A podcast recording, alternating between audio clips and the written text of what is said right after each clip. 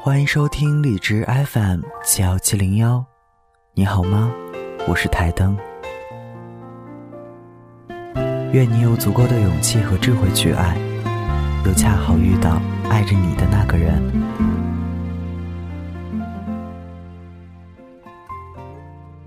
喜欢一个人不一定要表白吧？百合小姐苦恼的嘟起嘴，将面前的一个布丁杵得稀烂。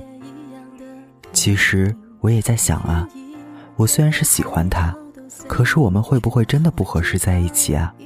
你看他那么少言寡语又爱宅，肯定不喜欢我这种闲不住爱长心的这种类型。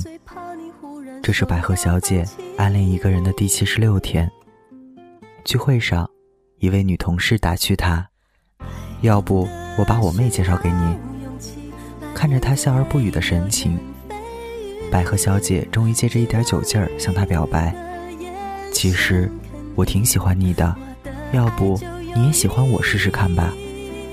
他的脸飞快地红到了脖子，轻轻地握了一下他的手：“好。”跟所有的情侣一样，在一起之后，他们没有再单独过过周末。每一个周六周日，他都陪着她一起去骑马，去爬山。去游泳，去打球，去看电影话剧，去寻觅那些小众而美味的餐馆。你是不是觉得有些厌烦了？他看着他斜倚在沙发上，掩不住的倦色，小心翼翼地问：“要不下个周末咱们在家里待着算了？”不用，出去玩挺好的。他笑笑。可是你更喜欢安静一点的周末吧？他面对这样的笑容有些愧疚，都是我每周要拉着你一起出去的。我喜欢那样的生活，可是我更喜欢你。他说。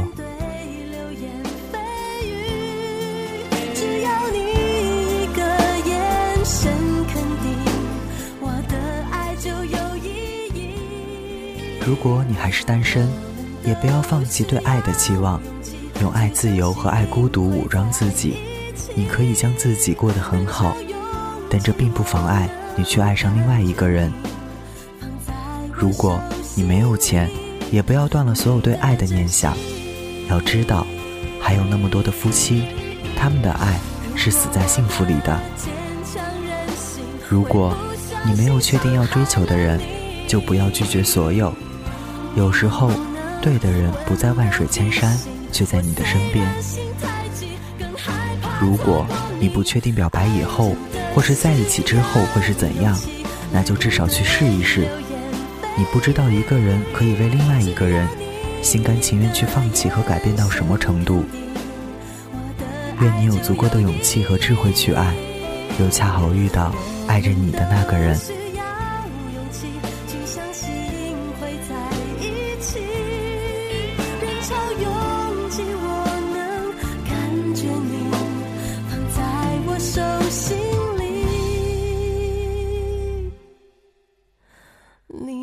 珍惜。